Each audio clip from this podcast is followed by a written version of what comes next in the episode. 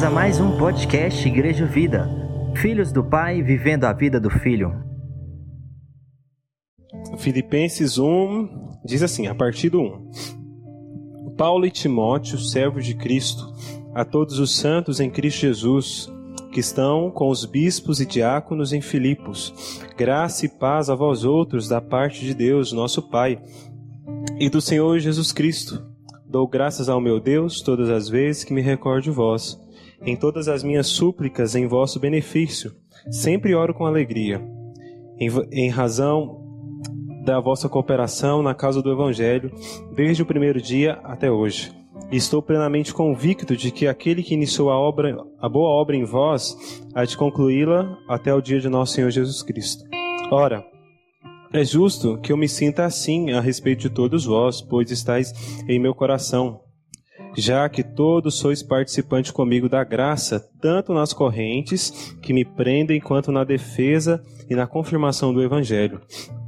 Deus é minha testemunha da saudade que sinto de todos vós, com terna misericórdia de Cristo Jesus, e suplico isto em oração, que o vosso amor fraternal cresça cada vez mais no pleno conhecimento e em todo entendimento, a fim de que possais discernir o que é melhor, para que vos torneis puros e irrepreensíveis até o dia de Cristo, plenos do fruto da justiça, fruto este que vem por meio de Jesus Cristo, para a glória e louvor de Deus.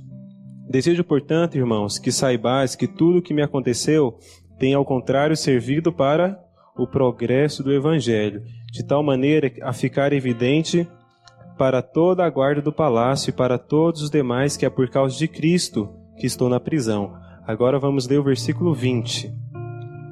Aguardo com ansiedade e grande esperança, que em nada serei decepcionado. Pelo contrário, com toda intrepidez, tanto agora como em todos os dias, Cristo será engrandecido no meu corpo, seja durante a vida ou mesmo na hora da morte, porque para mim o viver é Cristo e o morrer é lucro.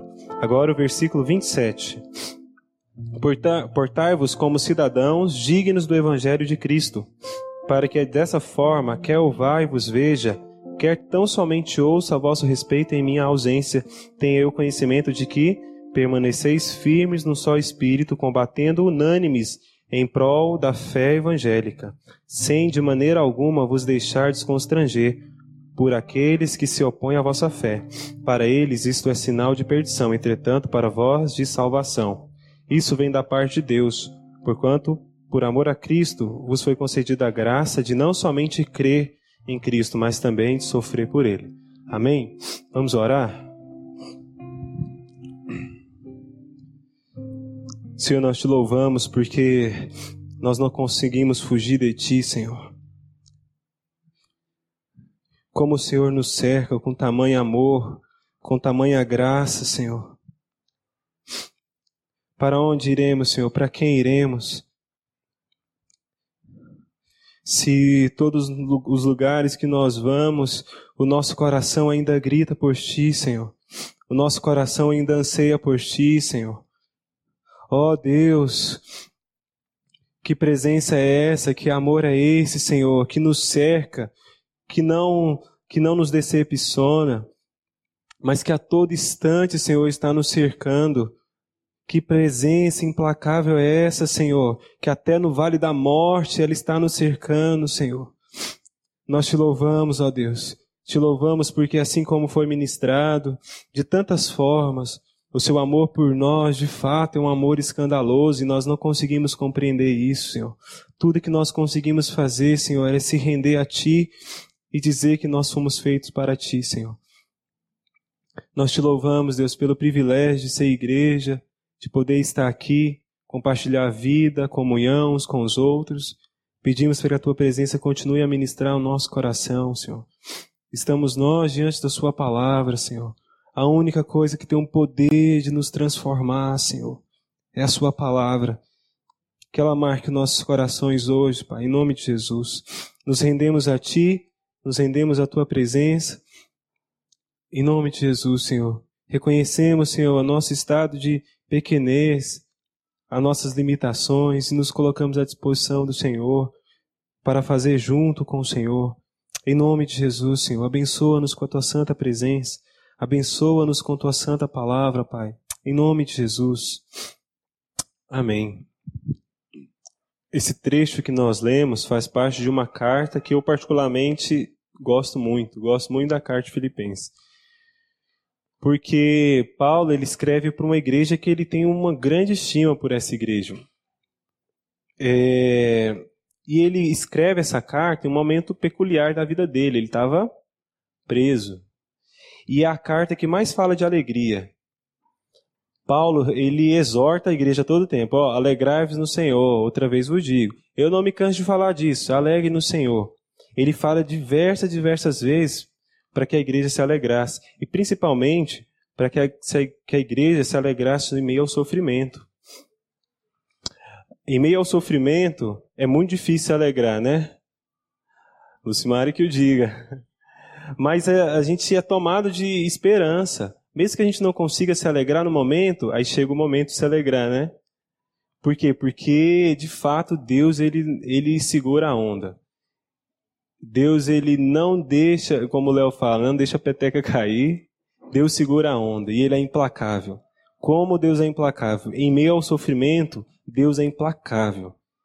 Ele nos guarda, ele faz as coisas acontecer, ele faz as coisas convergir ao nosso favor mesmo que as coisas não converjam aparentemente, de alguma forma aquilo marca o nosso coração. Porque o sofrimento, nós temos uma visão errada sobre o sofrimento. A gente encara o sofrimento como punição e às vezes a gente joga essa punição na conta de Deus. Deus, o Senhor está me punindo, é porque eu não estou sendo fiel. Ah, não estou lendo a Bíblia, não estou entregando dízimo, não estou fazendo isso, não estou fazendo aquilo. E a gente joga o sofrimento na conta de Deus e fala que Deus, Deus, o Senhor está me punindo porque eu estou sendo infiel. Só que o sofrimento, ele não é punição. O sofrimento é uma promessa. Amém? É, foi bem fraquinho, né? Sofrimento é uma promessa. É... Não convenceu não, gente. Sofrimento é uma promessa. Amém ou não amém? Amém, igreja. o sofrimento é uma promessa. O cristianismo ele é uma religião por excelência do sofrimento. Esse evangelho de pantufa que tem sido pregado, ele não convence e ele não se sustenta. Porque há de chegar o dia em que o sofrimento será algo tão próximo de nós que a gente, se a gente não se despertar para entender isso como promessa, a gente vai titubear na fé o sofrimento, ele definitivamente ele é uma promessa da parte de Deus para o povo de Deus. Comereis o melhor dessa terra. Amém. Agora sai um amém com força, né? Mas também nós desfrutaremos de momentos de bastante sofrimento. Só que esse sofrimento, ele sempre produz algo. Ele pode produzir algo para nos paralisar, ou ele pode extrair de nós algo com muita excelência, como extraiu da família da Lucimar e do William. Ou quantos momentos da nossa vida que a gente sofreu e alguns a gente conseguiu extrair algo maravilhoso que marcou a nossa vida. Outros não. Outros a gente jogou na conta de Deus. Deus, o Senhor está me punindo, por que, que está acontecendo? Aí a gente paralisa na fé. Aí a gente acha que, que Deus deu as costas para a gente e a gente para de caminhar. Porque nem sempre as coisas vão dar certo na nossa vida, tá, gente? Nem sempre. Talvez na maioria das vezes. Mas é muito bom desfrutar dessa vida. Porque, embora a gente passe por esses momentos de dificuldade, a gente não consegue explicar de onde vem essa força. De onde vem essa atração por Deus. Deus colocou no nosso coração um profundo anseio por Ele mesmo. Então, embora a gente esteja em meio à dificuldade, a gente vai buscar Deus. Até na alegria. Na alegria a gente tem mais, mais dificuldade de buscar a Deus. Mas ainda assim, a nossa alegria, desfrutar da alegria, é desfrutar do próprio Deus. O C.S. Lewis né, tem aquela célebre frase né, que a gente conversou lá no sábado, é, que o sofrimento ele é o megafone de Deus. E isso é muito verdade. Ele foi muito feliz nessa afirmação. Porque, de fato, o sofrimento ele é inexplicável, a gente não consegue explicar, mas quando a gente está sem força, Deus ele escuta a gente. E às vezes ele vem assim com um sopro suave e fala ao nosso coração, e isso gera vida em nós. E Paulo, sabedor disso, porque foi um cara que sofreu muito, e ele chama o sofrimento dele de leves e momentâneas tribulações, hein? E tem uma lista de coisas que foi, meu Deus, esse cara tá se achando, hein? E ele chama isso de leves e momentâneas tribulações, mas ele tinha consciência disso. Ele tinha consciência que essas leves e momentâneas tribulações estão, estavam produzindo um peso de glória eterno, algo incomparável, que é impossível de descrever, mas um dia a gente vai, vai fazer sentido tudo isso e ele alerta a igreja, várias igrejas que ele teve contato, ele alerta sobre isso. E na, na carta à igreja de, Filip, de em Filipos, isso fica muito evidente, porque ele fala muito sobre a alegria. Vamos ler, olha, versículo 4, acompanha comigo. No versículo 4, a gente vai ler alguns versículos. Olha o que, que ele fala. Em todas as minhas súplicas, em vosso benefício, sempre oro com alegria. Versículo 18. Todavia, que importa? O importante é que, de, de alguma forma, seja por motivo escuso, ou seja por motivo de escuso, seja por motivo ou por motivos nobres, seja cri, Cristo está sendo, sendo proclamado, e por isso me alegro. Em verdade, sempre me alegrarei. Agora, olha o versículo 25. Portanto, imbuídos dessa confiança, creio que vou permanecer e continuar com todos vós para o vosso progresso e alegria na fé. Agora, versículo 2 do capítulo 2. Completai a minha alegria, tendo o mesmo modo de pensar, o mesmo amor, um só espírito e uma só atitude. Agora vira aí, vai para o versículo 17. Contudo, ainda que a minha vida esteja sendo derramada como oferta juntamente com o sacrifício e o serviço provenientes da vossa fé, alegro-me e congratulo-me com todos vós.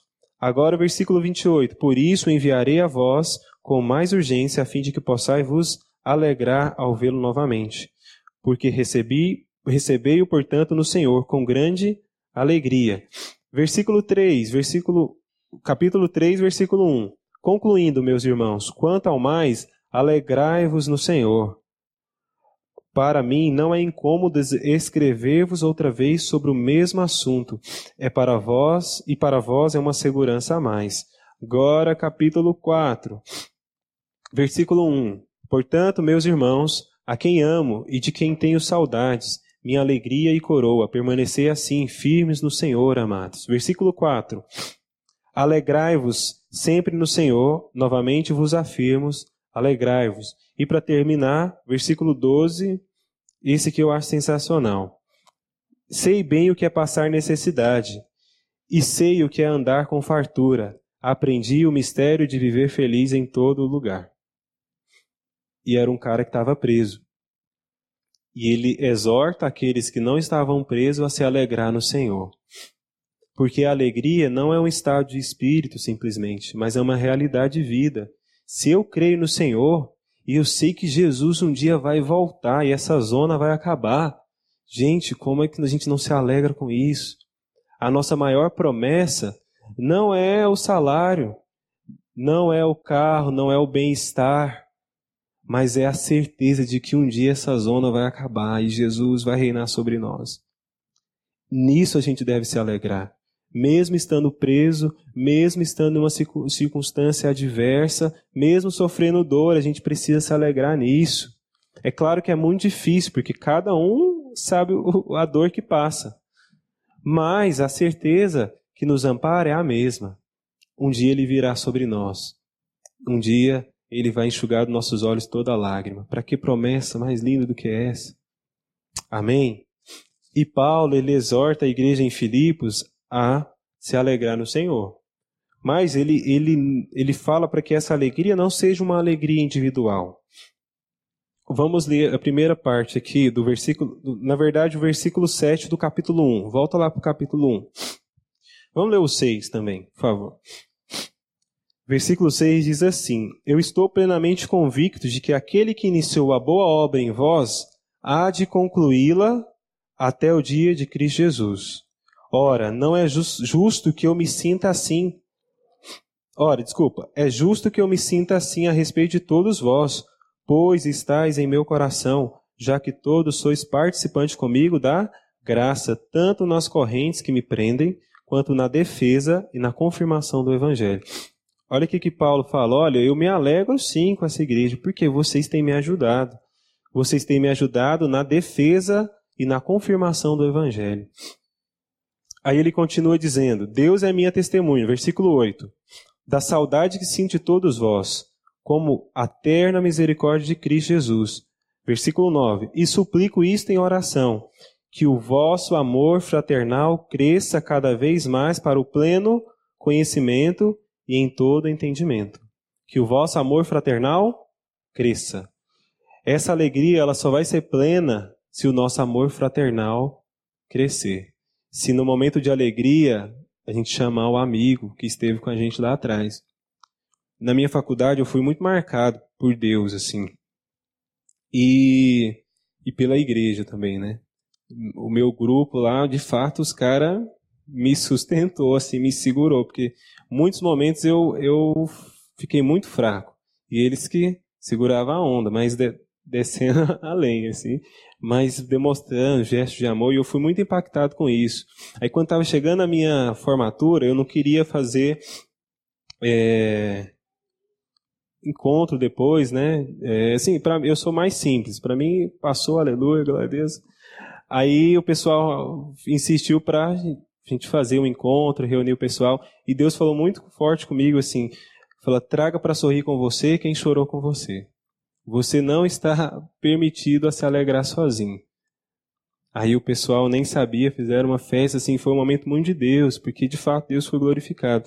Mas a gente precisa sempre fazer isso, trazer para se alegrar com a gente aqueles que choraram com a gente. A gente não pode esquecer disso porque isso é demonstração de um amor fraternal. E esse amor fraternal precisa crescer no meio da igreja, para que o nosso conhecimento seja pleno. Esse conhecimento é o conhecimento de Deus. Eu conheço Deus, o quanto mais eu conheço de Deus, mais eu me relaciono. Isso tem sido ministrado bastante na igreja, isso tem me mexido muito comigo. Porque a gente precisa se mover em direção ao outro. A gente precisa fazer com que esse amor fraternal cresça. Esses exemplos, como a Lucimara testemunhou aqui da Lília, de, da Dani, de tantas pessoas que foi esse suporte desse amor fraternal. Só que isso precisa ser cada vez mais notório no nosso meio. Amém? Vamos ler o versículo 10. A fim de que possais discernir o que é melhor, para que vos torneis puros e irrepreensíveis Ontem a gente estava conversando aqui né, na reunião, é, a igreja, a igreja no cristianismo, ela tem uma visão errada sobre o que é ser santo, o que é ser puro. Qual que é a visão que mais predomina? Essa palavra está na moda, de isolamento ou de aglomeração? De isolamento. Você quer ser santo? Se isola. Só que aqui Paulo está mostrando ao contrário. Ele falou: olha, que o vosso amor fraternal cresça cada vez mais, a fim de que possais discernir o que é melhor para que vos torneis puros. A gente vai se tornar mais puro não é se isolando, mas é quanto mais a gente se relaciona com o irmão, quanto mais a gente vê as falhas do irmão, expõe as nossas falhas, se desarma. Quanto mais a gente se desarma, mais a gente se torna puro e, como fala aí no versículo 10, irrepreensível até o dia de Cristo. O objetivo não é ser santo para ter coisas, para se livrar do sofrimento, que é a ideia que a gente tem, né, de Deus. Que se eu fizer tal coisa, ai, Deus vai me abençoar. E é uma ideia equivocada. O objetivo de ser santo e ser puro, irrepreensível, é para o dia do Senhor, porque ele vai vir buscar uma noiva santa, incorruptível. E essa obra ele mesmo faz em nós. Amém? Versículo 11: Plenos do fruto da justiça, fruto este que vem por meio do Senhor Jesus Cristo, para a glória e louvor de Deus. Frutos de justiça. Vamos guardar essa expressão. Agora vamos avançar um pouquinho lá para o versículo 27. Então, Paulo, nesse primeiro momento, ele estava se alegrando por conta da, da atitude que a igreja em Filipos estava tendo para com ele, no individual. Agora, olha o que, que ele fala aqui no versículo 27. Portai-vos como cidadãos. Isso, obrigado, Rafa. Portai-vos como cidadãos. Ai, gente, não estão me ajudando. A gente não ensaiou, né? Portai-vos como cidadão dignos. Isso. Foi fraquinho, mas tá bom. Do Evangelho de Cristo, para que dessa forma, quer eu vá e vos veja, quer tão somente ouça a vosso respeito em minha ausência, tenha eu conhecimento de que permaneceis firmes num só espírito, combatendo unânimes em prol da fé evangélica. Aqui Paulo ele foi bem firme, né? Qual é o objetivo de se portar como cidadão digno? Combater unânimes em prol da fé, do evangelho, da, em prol da fé evangélica. Mas como que a gente tem feito isso? Como igreja, vamos pensar no geral. Porque o problema é nosso, né? Nós somos igreja, então o problema é meu, o problema é seu também. Como que nós, igreja do Senhor, no Brasil, tem se portado de forma digna e tem combatido unânimes em prol dessa fé evangélica? Como que a gente tem feito? Ninguém, gente. Cadê a Nelza, hein? A Nelza nunca deixa esse silêncio. Como que a gente tem feito? A gente tem ido por confronto. A gente vai para a rua, a gente vai para as redes sociais, né? Talvez o, o caminho mais curto é ir para as redes sociais e vociferar um monte de coisa lá. E a gente rotula isso como defesa do evangelho. Estou defendendo o evangelho. E você não está defendendo, você deveria fazer o mesmo que eu. Só que Paulo, ele fala ele fala sobre essa defesa do evangelho, mas ele não está falando do confronto. Ele está falando do relacionamento, do amor fraternal. A gente defende o evangelho, aquilo que tem sido pregado tanto aqui na igreja. A gente defende o evangelho quando os nossos vínculos são fortes, quando a gente não expõe o outro, quando a gente não expõe a fraqueza, mas a gente é o braço forte, como aconteceu. É isso, é dessa forma que a gente é, defende o evangelho. A gente defende o evangelho amando uns aos outros, não indo para redes sociais e apontando o dedo, ir para as ruas, aí a gente rotula um monte de coisa e chama essas coisas de Deus. Pode ser também, mas não é isso, não é isso.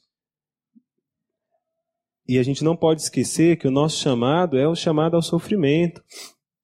Então, se as coisas não vão bem, por que, que a gente está reclamando?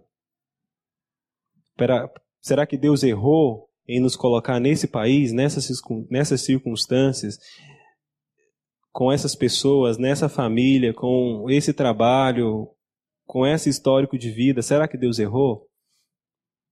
Ou será que isso aponta mais para Deus do que para nós? Mais para a fidelidade de Deus, para a soberania de Deus, do que para nós e para nossa incapacidade. Amém? Nós vamos defender o Evangelho combatendo unânimes, juntos, tendo amor fraternal uns para com os outros. O mundo precisa olhar para a gente e falar: nossa, eu sei o que é amor, porque a igreja evangélica brasileira tem amado. Será que o mundo olha para a gente e fala isso? Será que nós somos uma referência de amor? Eu falo isso me colocando em primeiro lugar. Será que eu sou uma referência de amor para minha família, para meus amigos, no meu trabalho? Que Deus tenha misericórdia de mim. Vamos continuar, versículo 28. Sem de maneira alguma deixar desconstranger por aqueles que se opõem à vossa fé. Para eles isso é um sinal de perdição, entretanto, para vós, de salvação, e isso vem da parte de Deus. Vou ler de novo. Sem de maneira. Vou, vou ler o final do versículo 27 e o 28. Tenha eu conhecimento de que permaneceis firmes num só espírito, combatendo unânimes em prol da fé evangélica, sem de maneira alguma vos deixar desconstranger por aqueles que se opõem à vossa fé. Para que eles, isso é, para eles isso é sinal de perdição, entretanto para vós de salvação. Isso vem da parte de Deus. Para eles, o amor fraternal é sinal de perca de tempo. Eu vou fazer igual a Lília fez, vou gastar o meu dinheiro, vou comprar o melhor lanche, vou gastar a minha gasolina com valor, esse valor da gasolina e vou lá no hospital entregar isso para uma pessoa que nem é da minha família. Eu não, eu prefiro ficar na minha casa. Isso é sinal de perdição. Isso é sinal de desperdício. Mas para nós, não. O que, que isso é para nós? Sinal que isso vem da parte de Deus, de que Deus está expressando o seu amor mais excelente no meio da igreja, quando a gente cuida uns dos outros. O cuidado, esse amor fraternal, é a maior marca de Deus, a maior evidência que Deus está entre nós. A maior evidência de que Deus está entre nós não é fogo caindo do céu, não é. Isso tudo faz parte e é bom. Mas a maior evidência é que nós estamos cuidando uns dos outros. Que o amor está crescendo. E que o irmão erra, eu perdoo. Que eu erro, eu exponho. E o ato de expor é o ato de. é uma oportunidade de ser amado. Será que o meu ato de expor a minha fraqueza e dificuldade é uma oportunidade de ser amado? Amém ou não amém? Agora o versículo 29. Eu acho esse versículo maravilhoso. Portanto, isso aqui, gente, é a promessa, tá? É Deus que está escrevendo. Deus usou o apóstolo Paulo para escrever isso. Eu creio nisso. Portanto, por amor de Cristo, vos foi concedido a graça de não somente crer em Cristo, mas também de sofrer por Ele. Aleluia! Vamos sofrer por Cristo. Oh, glória! Só que, né? Olha lá fora.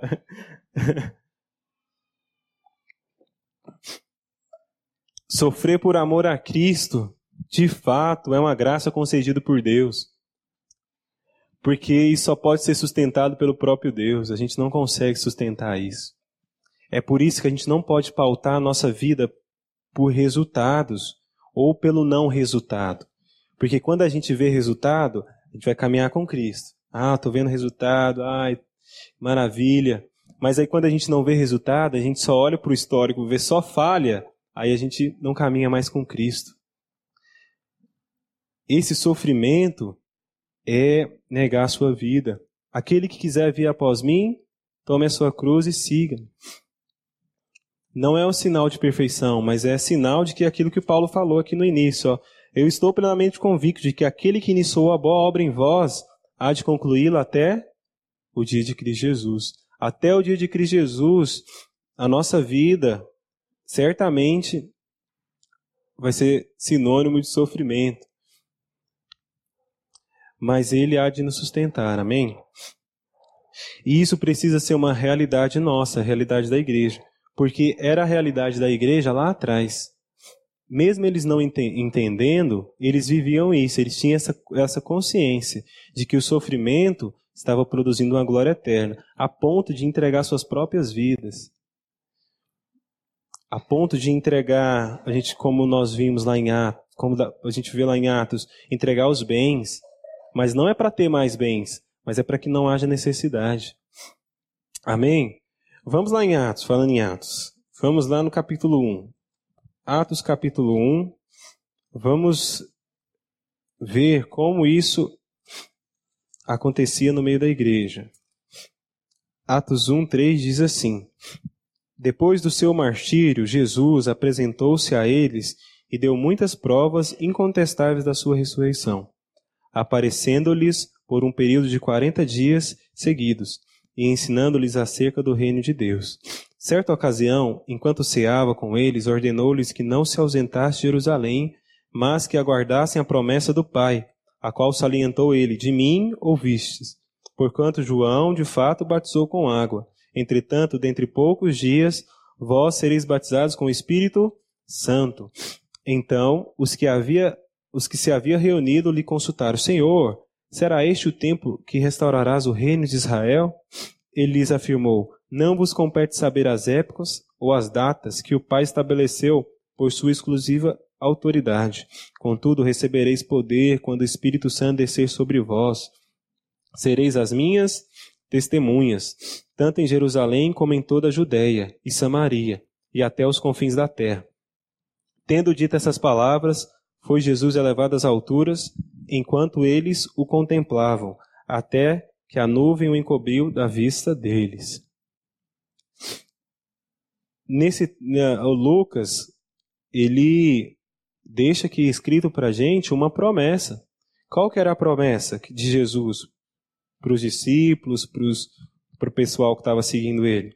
No versículo 4, fala assim: A certa ocasião, enquanto ceava com eles, ordenou-lhes que não se ausentasse de Jerusalém, mas que aguardasse a promessa do Pai, a qual salientou ele: De mim ouviste. A promessa é para que eles esperassem em Jerusalém até que essa promessa fosse derramada sobre eles. E qual é essa promessa? Batismo do Espírito Santo. Aleluia! Batismo do Espírito Santo, no versículo 8. Olha no versículo 8. Contudo, recebereis poder quando o Espírito Santo descer sobre vós e sereis as minhas testemunhas, tanto em Jerusalém como em toda a Judéia e Samaria e até os confins da terra. O poder aqui não é um poder para a gente ter uma super vida, para a gente não ter mais problemas, se livrar de todo sofrimento. O poder aqui é para a gente ser testemunhas, inclusive em meio ao sofrimento. É esse poder que sustentou a Lucimária, o William, o Gustavo, a família deles. Esse é o poder. Esse é o poder que nos habilita, que nos sustenta e que nos faz ser testemunhas, inclusive nos momentos de dificuldade. Não só nos momentos de dificuldade, mas também nos momentos de dificuldade. Ainda que a nossa força esteja desfalecendo, é esse poder que faz de nós testemunhas. Não é um poder para eu ser um super crente, para eu parar de pecar, para eu ter uma vida isenta de problema. É um poder para eu ser testemunhas. Ainda que eu fale, ainda que eu erre, é um poder para eu ser testemunha. Amém? E ser testemunha onde aqui para a igreja? Em Jerusalém. Como que a igreja foi testemunha em Jerusalém? O que aconteceu para que a igreja se transformasse em testemunha? A igreja ali os discípulos. O que, que aconteceu? Calma. Antes disso, o que, que aconteceu? No capítulo 2, vamos ler?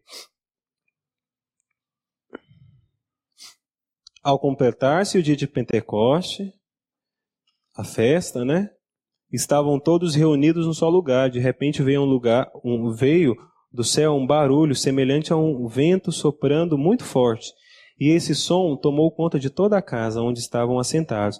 Então todos viram distribuídas entre eles línguas de fogo e pousou uma sobre cada um deles. E todas as pessoas ali reunidas ficaram cheias do Espírito Santo e começaram a falar em outras línguas, de acordo com o poder que o próprio Espírito lhes concedia, lhe concedia que falasse. Ora, Estavam morando em Jerusalém judeus tementes a Deus vindo de todas as partes do mundo.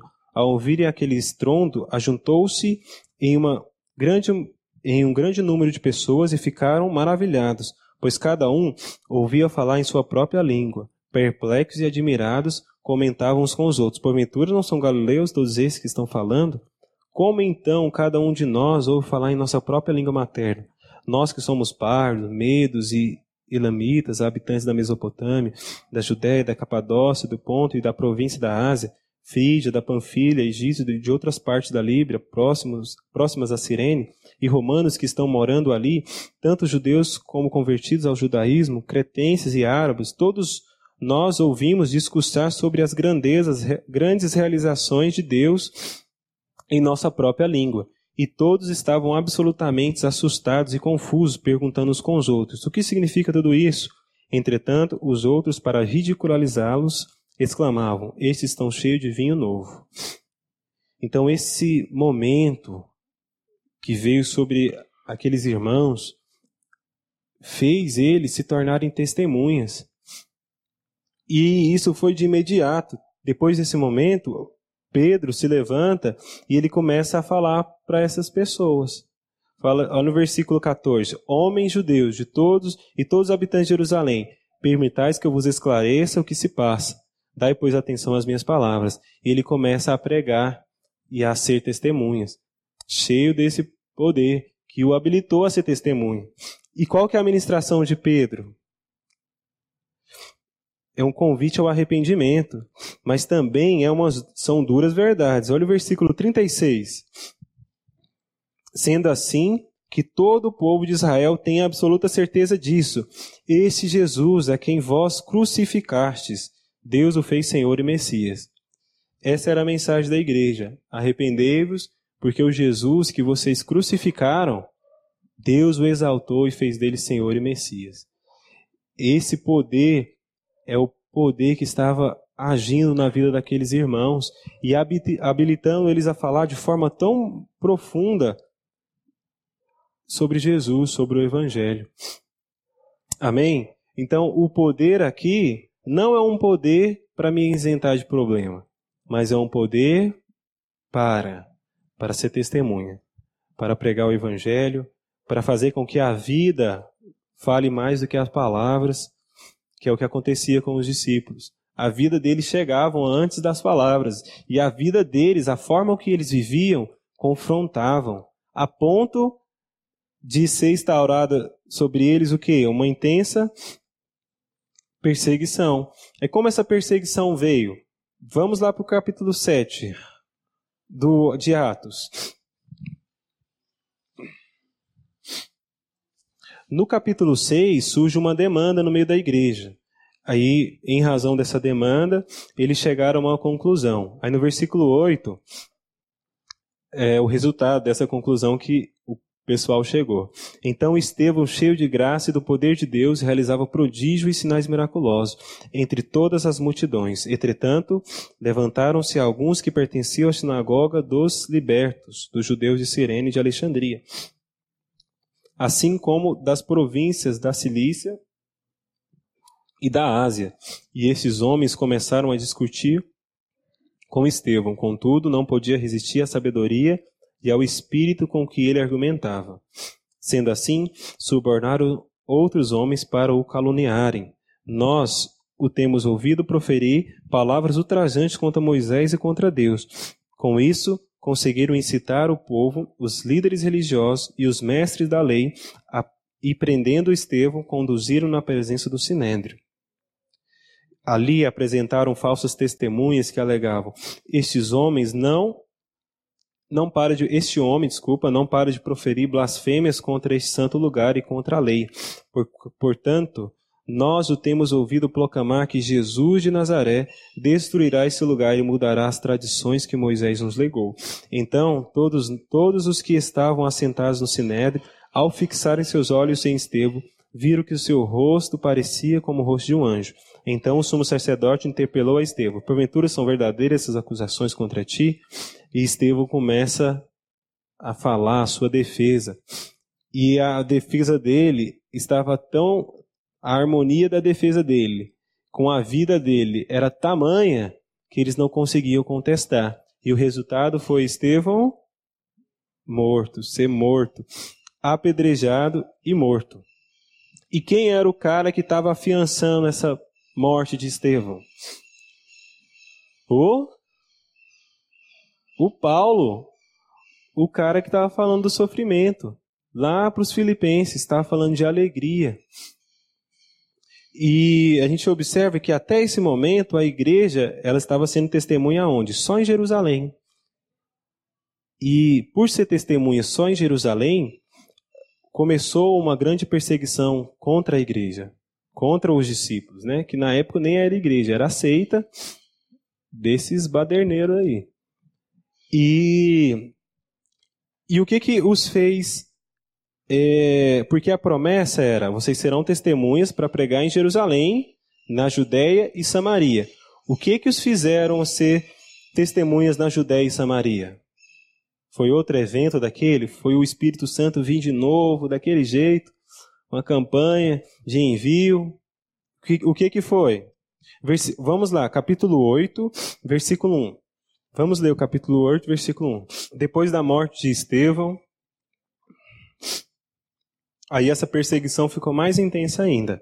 Aí versículo 8, o capítulo 8, versículo 1 diz assim: Saulo estava aprovando o assassinato de Estevão. Daquele dia em diante estabeleceu-se grande perseguição contra a igreja em Jerusalém.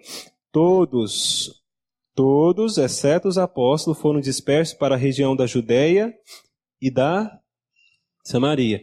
A promessa que Jesus havia falado lá no capítulo 1 é que eles seriam testemunhas em Jerusalém, na Judéia e Samaria. O que que os forçaram a ir para a Judéia e Samaria? A perseguição. Não foi a grana, a grana em abundância, não foi a estratégia, o marketing digital, não, foi a perseguição. E a perseguição, ela não parou. Ela não foi capaz de parar os discípulos. O sofrimento que eles estavam passando não foi capaz de pará-los, porque o que os movia é muito maior do que o sofrimento que, que eles estavam passando. Então a gente observa que nem sempre as coisas vão ser da forma que a gente pensa. O sofrimento ele vai fazer parte da nossa vida. E a gente precisa lidar com ele com óculos de Cristo, com a palavra, sabedor da palavra, de que aquele que começou a boa obra, ele vai completar. E ainda que a gente não veja a conclusão aqui em vida, de alguma forma vai completar. Porque ele falou. E ele sustenta a palavra dele. Deus sustenta a sua palavra. Amém? E todos foram para as regiões da Judéia e da Samaria. Só que faltou uma coisa lá na promessa. A promessa, vocês serão testemunhas em Jerusalém, na Judéia e Samaria e nos... E quem é os confins da terra? A gente somos ou a gente não somos? Atos 9.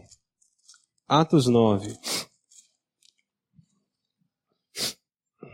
Olha quem que Deus escolheu para que começasse esse legado que chegou até nós, até nós. Atos 9, capítulo, versículo 15.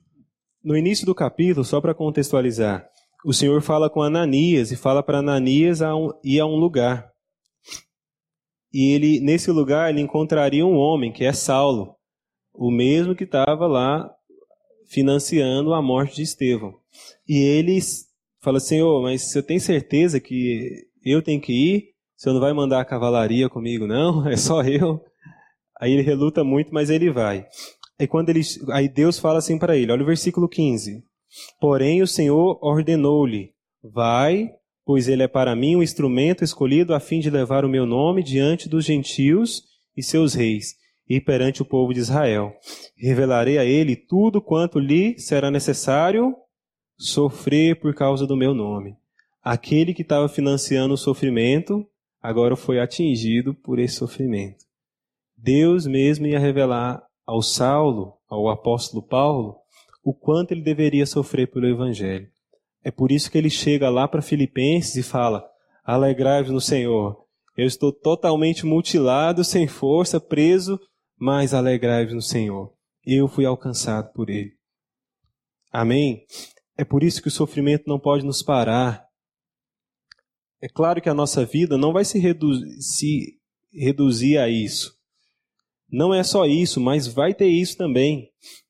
E quando esses momentos chegar, que a nossa confiança esteja tão somente em Deus, que Ele seja o nosso sustento, ainda que a nossa força se desfaleça, que Ele seja o nosso amparo. Porque um dia Ele vai enxugar dos nossos olhos toda lágrima. E se ele falou isso, gente do céu, eu creio que ele vai cumprir essa palavra. Amém? Mas o sofrimento, ele pode não ser sinônimo da vida cristã, mas é quase. É quase. Porque nessa vida nós passaremos por momentos de grande sofrimento. Mas que a gente entenda o sofrimento como não, não algo punitivo da parte de Deus, mas como uma oportunidade para Deus extrair de nós algo excelente, ainda que seja a nossa fraqueza, ainda que seja o erro exposto, que seja algo que extrai de nós algo e que isso se resulte em adoração e glória a Deus. Amém? Vamos voltar lá para Filipenses. Filipenses 1, versículo 29. Portanto, por amor de Cristo vos foi concedida a graça de não somente crer em Cristo, mas também de sofrer por Ele. Sofrimento também é uma promessa. Amém? E foi uma promessa, inclusive, que Jesus ele nos deixou no seu principal sermão. No principal sermão de Jesus, ele falou sobre essa, sobre essa promessa. Não precisa abrir, eu vou ler rapidamente. Que é Mateus capítulo 5, o versículo 10, diz assim: Bem-aventurados que sofrem perseguição por causa da justiça, porque deles é o reino dos céus. Bem-aventurados sois vós quando vos insultarem e perseguirem, metindo disserem todo mal contra vós, por minha causa. Exultai ou alegrai-vos, exultai e alegrai-vos sobremaneira, pois é esplêndida a vossa recompensa nos céus, porque assim perseguiram os profetas que viveram antes de vós. E em outro momento ele falou disso também. Não precisa abrir. Em João capítulo 6, versículo 1 diz assim: Eu vos tenho prevenido sobre esses acontecimentos, para que não vacileis na fé. Ele vos expulsarão das sinagogas. E mais, chegará o tempo quando quem vos matar pensará está prestando um culto a Deus. Cometerão essas atrocidades porque não conhece o Pai, tampouco a mim. Entretanto, tudo isso vos tenho dito para que, quando o momento chegar, vos lembreis de que eu vos adverti. Não vos disse isso desde o começo, porque eu estava convosco. Amém? Eu sei que não é nem um pouco animador, mas de fato isso é uma promessa. Mas aquele que fez a promessa é fiel para sustentar a promessa e sustentar a igreja. Deus vai sustentar a igreja seja nos momentos de sofrimento particular, seja nos momentos de sofrimento que virá sobre a igreja. Deus vai sustentar a igreja.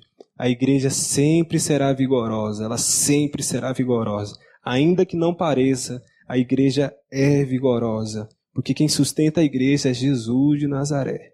Amém? E para encerrar, vamos ler 2 Coríntios 4. Em 2 Coríntios 4, Paulo agora está escrevendo para outra igreja, em outro lugar, outras pessoas. E ele está falando da sua experiência pessoal também. Mas vamos ler, vamos ler a partir do 7. Temos, porém, esse tesouro em vasos de barro, para demonstrar que esse poder que a tudo excede provém de Deus, e não de nós mesmos. Amém. Sofremos pressões de todos os lados, Contudo, não estamos arrasados. Ficamos perplexos com os acontecimentos, mas não perdemos a esperança. Somos perseguidos, mas jamais desamparados, abatidos, mas não destruídos, trazendo no corpo o morrer de Jesus, para que a vida de Jesus da mesma forma seja revelada em vossos corpos. Pois nós que estamos vivos somos cotidianamente entregues à morte por amor a Jesus para que a vida também se manifeste em nosso corpo mortal, de maneira que em nós opera a morte, entretanto em vós a vida. Assim está escrito: Criei, por isso declarei. Com esse mesmo espírito de fé, nós igualmente cremos e por esse motivo falamos. Temos certeza de que aquele que ressuscitou o Senhor Jesus Cristo dentre os mortos, da mesma forma nos ressuscitará com ele e nos apresentará convosco. Por isso é para o vosso benefício, para que a graça que está alcançando mais e mais pessoas faça transbordar as muitas ações de graça para a glória de Deus. Portanto, não desanimemos. Ainda que o nosso exterior esteja se desgastando, o nosso interior está pleno em renovação dia após dia, pois as nossas aflições leves e passageiras estão produzindo para nós uma glória incomparável de valor eterno. Sendo assim, fixamos nossos olhos não naquilo que se pode enxergar, mas nos elementos que não são vistos, pois os visíveis são temporais, ao passo que o que não se vê são eternos. As nossas leves e momentâneas tribulações estão produzindo para nós uma glória incomparável de valor eterno, porque quem nos sustenta, ainda que seja em meio ao sofrimento, é o próprio Deus. Amém? Vamos orar? Senhor, nós reconhecemos a, as nossas fraquezas, nós reconhecemos as nossas limitações, Senhor. E sabemos que nem sempre a gente consegue lidar com as coisas que nos sobrevêm da melhor maneira possível, mas de fato o Senhor tem nos sustentado, Senhor. De fato o Senhor tem guardado os nossos corações, porque quem sustenta a igreja é o Senhor, ó Deus. Faça-nos entender, Senhor, que nós somos a igreja sustentada pelo Senhor. Nós somos a igreja que o Senhor sustenta, Senhor.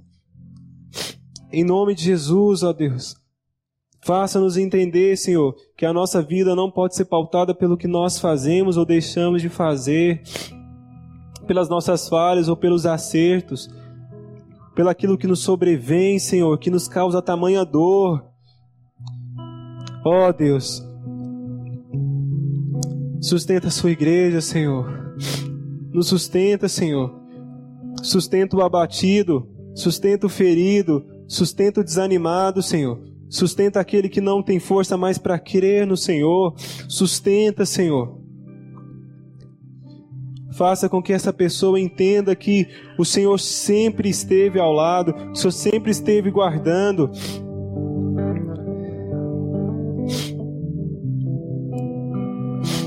Em nome de Jesus, Senhor. Que a nossa marca, Senhor, seja uma igreja que persevera no amor fraternal, numa igreja que persevera, Pai, que não se desanima frente às dificuldades, ainda que sejam dificuldades que estejam além de nós mesmos. Pai, em nome de Jesus, nós te pedimos, Senhor, vem sobre nós Vem sobre a igreja do Senhor, vem sobre a nossa cidade, vem sobre o nosso país, vem sobre cada nação, Senhor. Nos livra, Pai, desse tempo, Deus, de tamanha dor. Em nome de Jesus, Senhor. Gera em nós fé, esperança. Porque de fato, um dia o Senhor virá sobre nós. Um dia o Senhor enxugará dos nossos olhos toda lágrima. Se esse dia não chegar, Senhor, se esse dia não for amanhã, sustenta no Senhor. Sustenta no Senhor.